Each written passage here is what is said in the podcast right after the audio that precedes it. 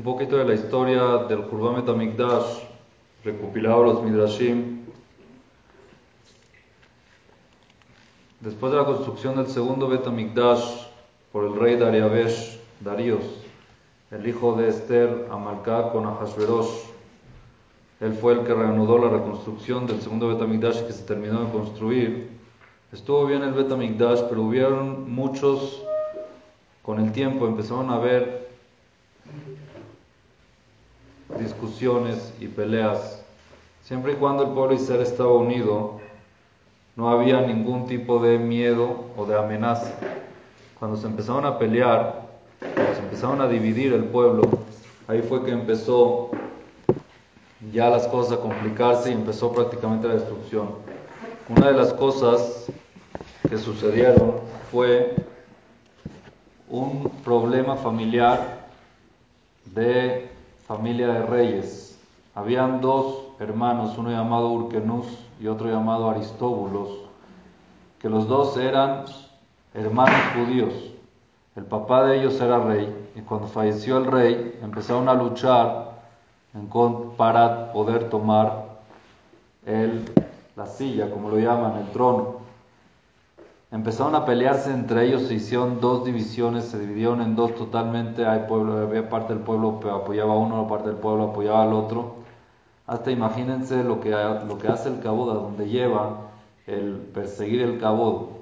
¿Cómo fue Bijlal que entraron los romanos a conquistar o que entraron en poder hacia Jerusalén. Jerusalén era muy fuerte en esa época, el segundo Betamikdash. Esta fue la brecha, esta fue la, la pirza que dejó que entren los romanos. ¿Cómo fue? Aristóbulos, uno de los dos hermanos, decidió pedirle al ejército romano que se una a él para guerrear contra su hermano. Le pidió a su hermano, al ejército, por favor, mira, tú quieres tener parte en Jerusalén, conquista Jerusalén, mi hermano no me deja, ven a guerrear conmigo para poder conquistar Jerusalén. Y efectivamente así fue. Fue eh, los romanos. Urkenus, Aristóbulo estaba por fuera de Jerusalén y Urkenus estaba por dentro, no pudieron vencerlo y efectivamente ganaron, Aristóbulos ganó a Urkenus con el imperio romano y así fue que Jerusalén cayó en el mano de los romanos. Ese fue el comienzo del gobierno de los romanos en Yehudá, en la parte de Jerusalén y del Bet y de ahí empezaron a sufrir el pueblo de Israel muchos decretos fuertes que salían del imperio romano que gobernaban con crueldad hacia el pueblo de Israel. Eso es lo que dicen nuestros Jajamim. Kodem 180 años antes de la destrucción del segundo Bet Pashta Malchut Arishal Israel. Ya había gobernado el imperio malo, que eran en este caso los romanos, sobre el pueblo de Israel. También cuando gobernó el imperio romano, inclusive ya estando el gobierno, quiere decir que ya ganó Aristóbulos y ya está el imperio, el imperio romano gobernando Jerusalén, todavía habían también discusiones internas algo que se denominaba y que era muy común en esa época, lo que se llamaba sinat hinam, el odio gratuito entre uno y otro, había mucho en Jerusalén. Entonces el pueblo de Israel se dividió en dos eh, sectas, los derechistas, dos bandos, los derechistas y los izquierdistas. Mamás como se ve hoy en día en muchos que hay derechistas e izquierdistas en muchos países, Así en la época de que ya los romanos gobernaban, también habían derechistas e izquierdistas. ¿En qué se denominaban? Ok. Había, estaba la, ¿cómo se llama la inflaga? El, el, partido, el, el partido de los que apoyaban a los romanos. El partido que iban a favor de los romanos, ok. Ellos iban en paz, en pos de paz y de estar bien con los romanos, no guerrear porque no podíamos guerrear contra ellos entre ellos se encontraba Shimon ben Giura y Yosef ben Matitiao. Ellos eran los, vamos a decir, los jefes de este partido de la paz hacia los romanos. Y en cambio estaba el partido derechista, estos eran los izquierdistas. El partido derechista era el partido de los Birionim. Los Birionim eran los fuertes, poderosos, que eran los que querían ir a la guerra. La idea de ellos era rebelarse contra el imperio romano y luchar para la independencia de Yehudá y de Jerusalén hasta la última gota de sangre. No importa lo que pase, con tal de volver a independizarse y no estar bajo dependencia de los romanos, ellos querían luchar. luchar. En la cabeza de esos birionim, de esos fuertes, estaba Yohanan Migush Kalab, el Azar Ben Shimon y Abasikra y muchos más que eran muy fuertes. El punto en común entre los derechistas y los izquierdistas era de que lo hay un no escuchaban lo que los jajamín decían. Ellos tomaban decisiones porque decían que la política que tiene que ver con los jajamín, nosotros vamos a decidir y es por eso que era la separación y es por eso que cuando llegaron a la verdad dentro de cuando dentro un país está peleando, entonces es mucho más fácil que el enemigo pueda conquistarlos. Cuando están unidos no hay manera de conquistar, no había manera de conquistar Yerushalayim hasta esto que se separaron. Bueno, Pasaron así muchos años, 40 años antes de la destrucción del segundo Betamigdash. La situación se empeoró mucho más. Empezaron a haber actos de, vandalismo entre dos, tipos de entre los dos tipos de partidos.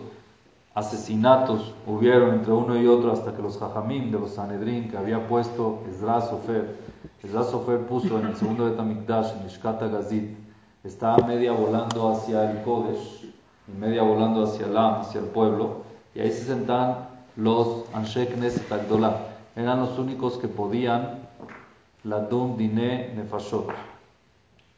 En el segundo Betamikdash, dentro de ellos estaba Hananiah, Mordechai Yehudi, Zeharia, Malachi. Eran parte, creo que Daniel, si no me equivoco, también estaba en esa época del, del Anshek Neset Los jamim, los jajamim estos de Sanedrín, eran el Sanedrín único que podían, podían eh, juzgar Dinene Fashot, decidieron irse de Lishkat Gazit. Retirarse de ahí, ¿por qué? Porque nada más podían la Dun Nefashot en Lishkat Gazit. Era el único lugar apropiado para poder juzgar temas de pena de muerte, si es que una persona mató al otro, si es que se merece la pena de muerte o no, Nada más en Ishkata Gazit se podían reunir a juzgar eso, no en otros lugares.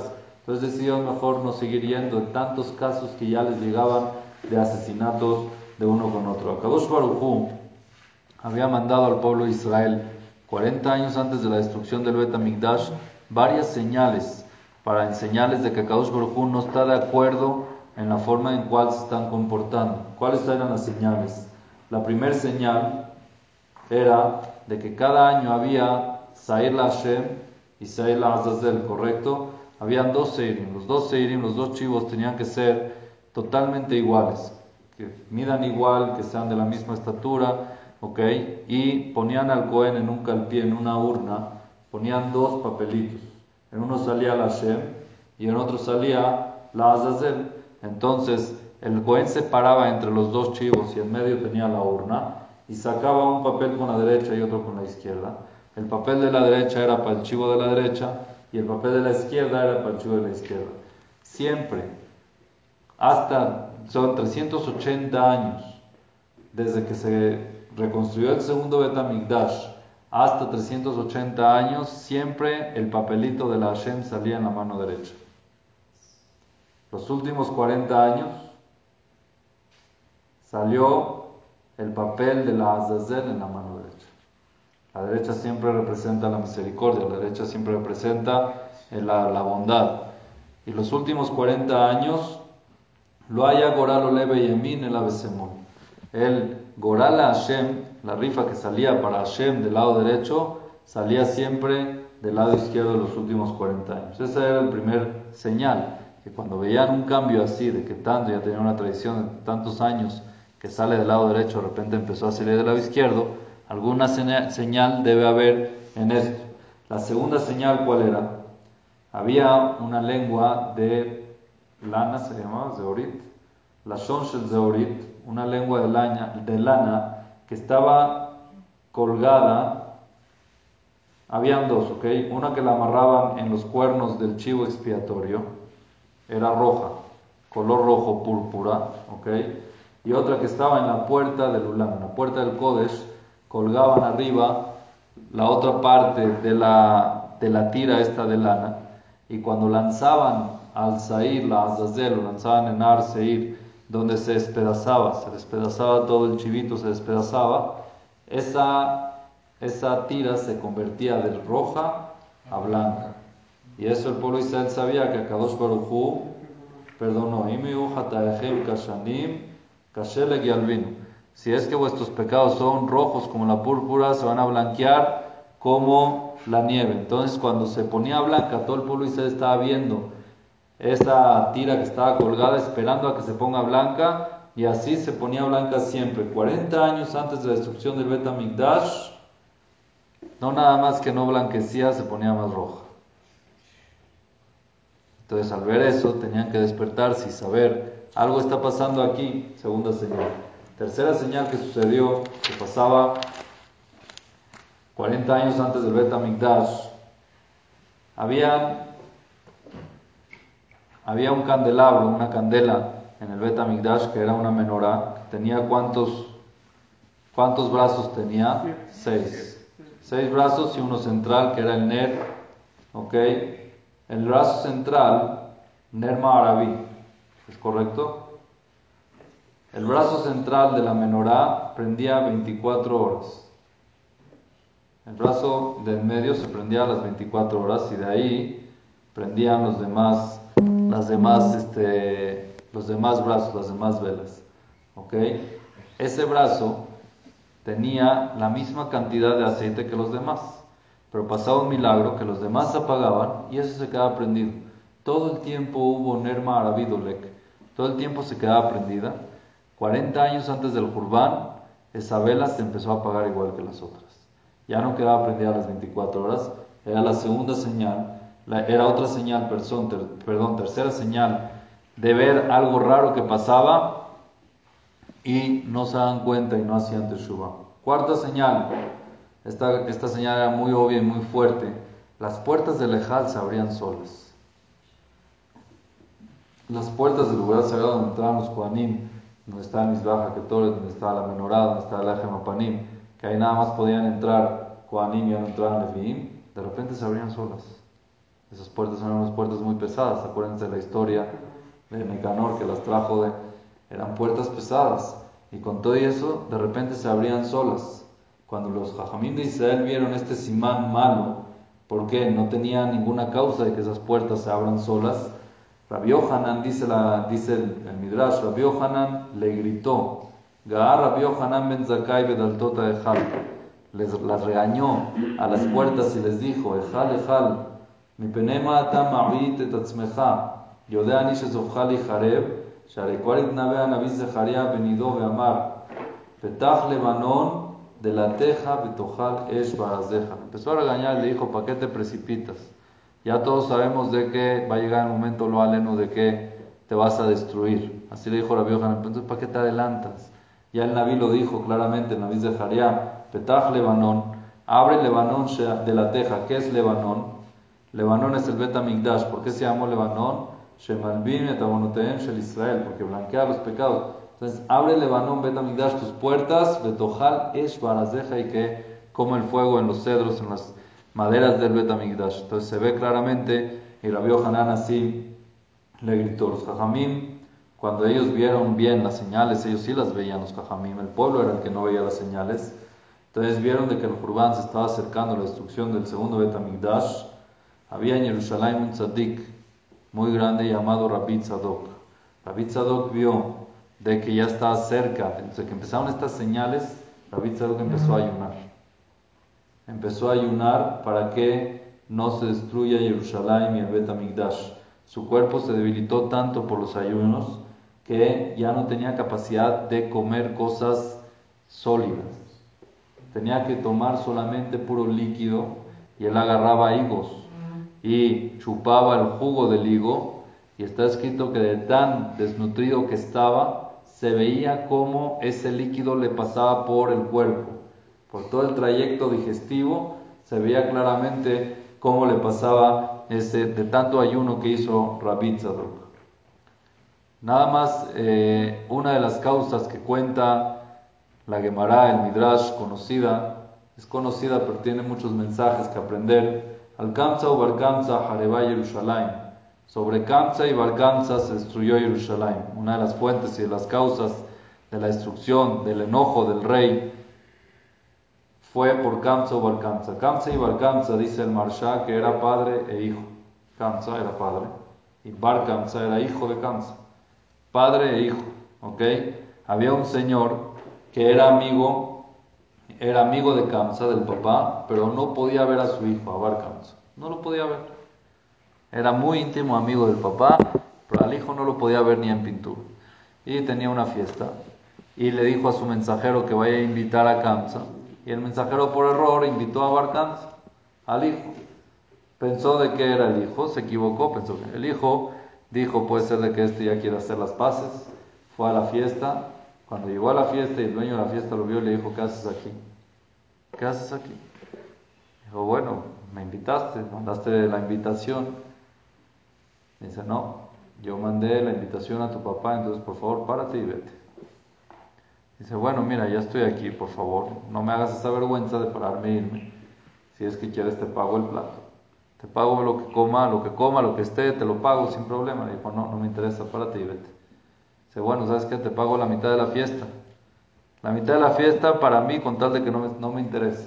Te pago toda la fiesta, te paras y te vas. Entonces este Balcán sabió de que habían jajamim en esa fiesta y vieron todo lo que sucedió y no dijeron nada. Y dijo, Jajamim estaban aquí en la fiesta, oír Beyashuba Seudazo Jajamim Beloma Jube Bala Bait Chegaram Likaelu Bushot. Por cuanto que Jajamim estaban y no le dijeron nada al Bala Bait, al dueño de la fiesta, de que me provocó estas Bushot, estas, esta vergüenza, Simán, Shenoach Laim Badabar, se ve de que estaban de acuerdo, de que me avergüence de esa manera. La gente por eso Barcán estaba tan enojado que dijo, el al Shina Leem Melech, voy a acusarlos con el rey. El emperador en esa época se llamaba Nirón, era el emperador de Roma, porque ya estaba bajo el imperio romano. Y llegó Barcanza y le dijo, mira, los judíos se rebelaron hacia ti, ellos aparentan estar bien contigo, pero que sepas que no te quieren para nada. Entonces le dijo, ¿cómo sabes? Le preguntó Nirón. Le dijo, muy sencillo, mándales un corbán al Betamigdash de ellos, a ver si te lo aceptan, a ver si lo si lo ofrendan. Está escrito que un corbán de un goy sí se podía ofrendar en Betamikdash, siempre y cuando cumpla con la salahot de mumim, la salahot de defectos. A los goyim en esa época también tenían korbanot y también tenían alajot de mumim. También un, goy en su época no podía ofrendar o beneficiar un beneficio, un, eh, un este, sacrificio a la boda de ellos, no importa, siempre y cuando tenga que estar completo. Si es que tiene un tipo de defecto, pero el defecto del goy tenía que ser un defecto diferente. ¿Qué tipo de defecto? Un defecto de que le falte algún tipo de miembro, que no tenga una oreja, que no tenga un ojo, algo así. Pero en los korbanot del Betamigdash era mucho más detallado. Inclusive un animal que tenía una raja en la córnea del ojo en la córnea del ojo, ya no podía ser ofrendado para Corban. Y Barcanza sabía eso. Entonces Barcanza, ¿qué hizo? Agarró Nirón y le dio un corbán, un chivo bien, para poderlo ofrendar. Y en el camino le hizo un defecto en la córnea, que para los Goim no es defecto, y para los Yudim sí. Cuando llegó al Betamigdash, entonces él en verdad no se lo hizo, perdón, no se lo hizo en el ojo, se lo hizo en el labio. Los labios también. Un defecto, un corte en el labio para un goy estaba bien, para el goy estaba bien, para los judíos no. Entonces, cuando llegó, cuando llegó Barcanza al Betamigdash, los Jajamim dijeron, ¿saben qué? Vamos a ofrendarlo, mi pene Shalom al. Para no tener problemas con el rey, vamos a ofrendar este corbán. Aunque tenga un mum mínimo, vamos a ofrendar el corbán. Estaba ahí un jajam que se llamaba Rabbi Zecharia Ben Apulas, y les dijo, si es que nosotros agarramos y ofrendamos este corbán, la gente que va a decir, se va a equivocar y va a decir de que está permitido un animal con un defecto ofrendarse en el Mizbeach, sacrificarse en el Mizbeach. Y eso está mal. La gente vas a confundir a la gente. Entonces dijeron los jajamín, entonces ¿qué hacemos? Si es que lo no, lo, no lo sacrificamos, se va a enterar el rey y se va a enojar con nosotros y van a empezar problemas. Si lo sacrificamos, van a... Entonces dijeron, ¿saben qué? Vamos a matar a Barcanza. Lo matamos para qué? Para que no vaya y le diga al rey de que no lo, no lo sacrificamos. Entonces llegó Rabí Zaharia y les dijo, si es que matan a Barcanza, la gente que va a entender que una persona que trae un corbán con un defecto lo mata. Entonces no sabían qué hacer. ¿Ok? Kiblu Jajamim Etebará, recibieron los Jajamim las palabras de Rabí Zaharia y le dijeron a Barcanza, llévale otra vez el corbán a Nirón Quesar y dile que no lo podemos ofrendar, no podemos sacrificar porque tiene un defecto en el labio.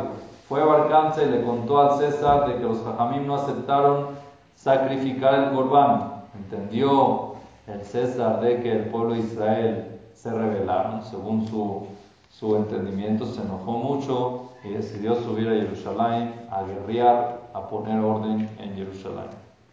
Antes de esto, nada más un pequeño paréntesis. Miren la historia de Kamsa o Barcanza, lo que puede provocar. ¿Ok? Entonces dice la Gemara, alcanza o alcanza Harub Jerusalén, sobre Kamsa, por causa de Kamsa y Bar padre e hijo, se destruyó Jerusalén. Preguntan los Mefarshim, no estoy seguro si es el Marsha, preguntan los Mefarshim, si es que vamos a decir bien la Gemara, debería decir al Bar Kamsa Harub Jerusalén. Aquí Kamsa, ¿qué tiene que ver? Kamsa no hizo nada. Kamsa era el papá, no lo invitaron. Barcanza fue el que lo invitaron, hizo todo este rollo. Entonces la Gemara tenía que decir al Barcanza, Harub Yerushalayim. No al Kamsa o Barcanza. Kamsa aquí no tuvo nada en el papel, ¿cierto o no? Entonces contesta, contestan los Jajamim que Kamsa también tuvo un problema. ¿Cuál? No. Si sabes que tu mejor amigo está haciendo una fiesta, ¿por qué esperas la invitación? Ve sin invitación. Seguro se lo olvidó. Tú sabes lo que es las invitaciones. De aquí a que llegan, de aquí a que se la dejó al poli, se equivocó de esto, lo otro. una vez yo recibí una invitación que decía, no sabía qué significa. Estaba, tenía unas iniciales que decía ESM. Así. Rabino Mordejai Malech y abajo ESM. Y al que me la dio le dije, ¿a qué se refiere esto? Explícame por favor sea en sus manos. Que se la entregue en sus manos y no se la voy a dejar ni con el portero, ni con la suegra, ni con el... ¿Cuántas invitaciones mandan por familia? Y las dejan en la casa de ahí. Después de que pasó la boda, te dicen, ah, yo tenía la invitación. Ah, mi, mi abuelita, Alea Shalom, así era. ¿A dónde vas, abuelita? Pero no te invitaron. Ah, si me ves, se va a alegrar, ¿verdad? Entonces voy a. No se va a enojar por ir.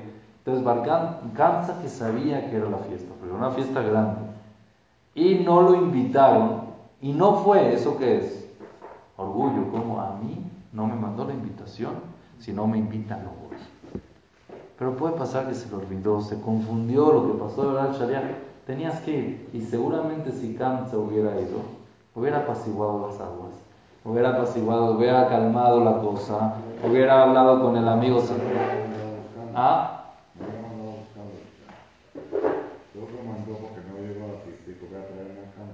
Ah, también. No empezaría a ver todo el círculo. ¿Sabes que había una fiesta? Ve. ¿Está claro o no está claro? Entonces es lo que dicen los jajami. Muchas veces nuestro ego puede hacer que se destruya un bet. El bet amigdash se destruyó por el ego de una persona de que no me invitó. Es tu mejor amigo, ve.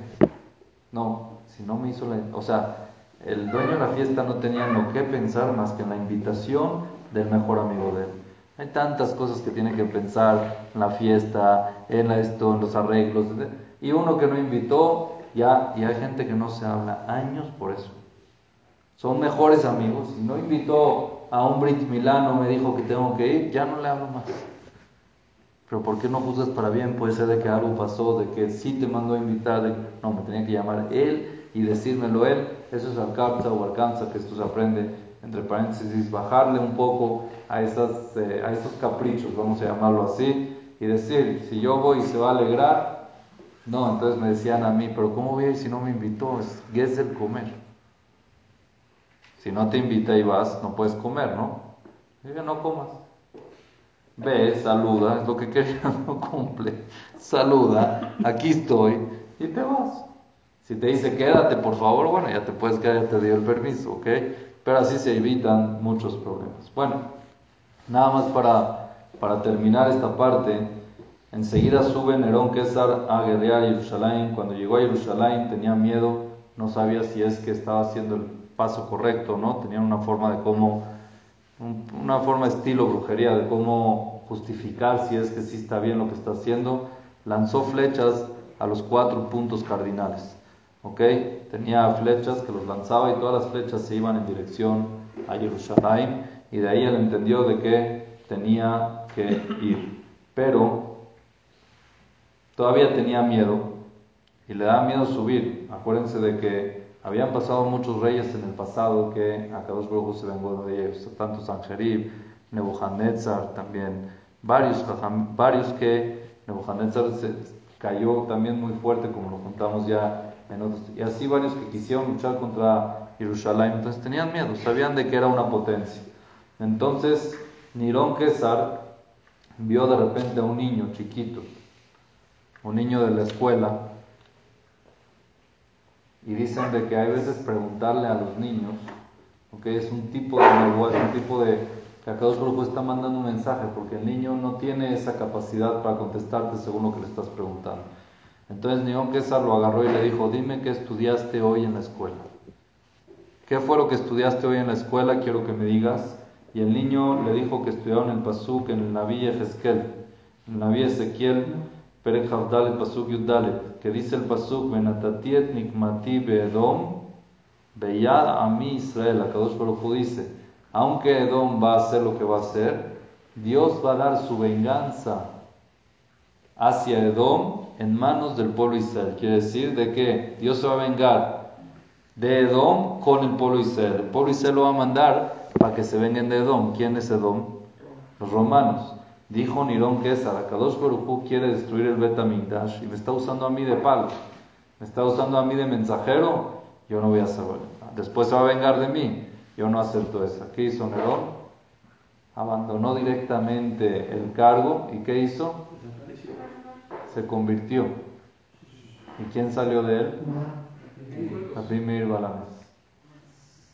Rabbi Meir Balanés es descendiente de Nirón Kesar porque agarró el mensaje en el momento correcto, se escapó, se convirtió y de él salió Rabbi Meir Balanes, de sus generaciones, de sus descendencias, salió Rabbi Meir Balanes. Entonces cuando ya se va Nerón, tenían que poner a otro comandante para que vaya a guerrear contra, contra Jerusalén. Entonces, el César de Roma mandó a Aspasianos.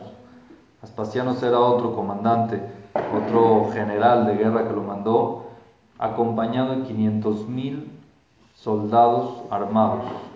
Y en el camino se juntaron a esos 500.000 más soldados de Alejandría, de Egipto, que siempre Egipto fue enemigo de Jerusalén. Siempre Egipto tenía envidia, entonces cuando ya vio de que venía este, este ejército tan grande, pues se unieron para cantar la victoria con ellos y en la cabeza de los eh, del ejército de Alejandría, ¿quién estaba? El hijo de Aspasianos. ¿Cómo se llamaba el hijo de Aspasianos? Titus. Titus era el hijo de Aspasianos, era también el jefe del ejército de Alejandría. Entonces estaba padre e hijo, padre representando a los romanos, hijo representando a los egipcios hacia Jerusalén. Los romanos empezaron en el camino hacia Jerusalén, tenían que pasar por varios países de conquista, por todo lo que es el Galil, la parte eh, sur, ¿no? De Eretz Israel. El, norte, perdón, tiene razón. Norte de Eretz Israel, de la parte de arriba empezaron a bajar, ¿ok? Empezaron primero conquistando a Tzipori, era una de las ciudades que estaban al norte de Israel. Después a Yudafat, así se llama. Yodpat, ¿ok? Otra ciudad, y así igual otras ciudades hasta que llegaron a Jerusalén. Cuando escuchaban los pueblos de Israel, el pueblo de Israel, eh, de que venían a Jerusalén, de que ya estaban en camino a Jerusalén los romanos con un ejército tan grande, habían tres ricos Ashirim Tzadikim, que eran también gente muy correcta y muy honesta que querían proteger a Jerusalén, eran alumnos de la Hanan Ben Zakai. Uno se llamaba Nagdimón Ben Gurión. Nagdimón Ben Gurión, así se llamaba, ¿por qué? Era un sobrenombre que tenía él, porque Nagdalo Hamá. A él se le hizo el milagro que se le hizo a Moshe. Moshe Rabenu también Nagdalo Hamá. También se le paró en la playa de la semana que, leímos hoy, correcto. Se le paró el sol porque él tenía que pagar una deuda a un rey de los pozos que llenaban de agua para que suban los Soler Galim. Y él le dijo hasta tal fecha y el sol no se metió hasta que llovió, se llenaron los pozos y después se metió el sol para pagarle. Entonces lo llamaban Actimón Gurión. Había otro que se llamaba Bencalva Sabúa, así también era un sobrenombre porque todo el que entraba hambriento a su casa salía satisfecho. Todo el que entraba hambriento como un perro salía satisfecho. Por eso lo llamaban Bencalva Sabúa. Y el tercero se llamaba Ben Tzitzita Keset. Ben Tzitzita también era un sobrenombre porque nunca sus pies pisaron la tierra siempre le tendían mantas o tapetes delante para que camine sobre esos tapetes y todos los tapetes que dejaba los dejaba para los pobres. Nunca pisó un tapete dos veces, tan millonario era. Los, los tres decidieron que ellos tenían bodegas almacenadas con eh, insumos para varios años. Si no me equivoco, para 20, 20 años.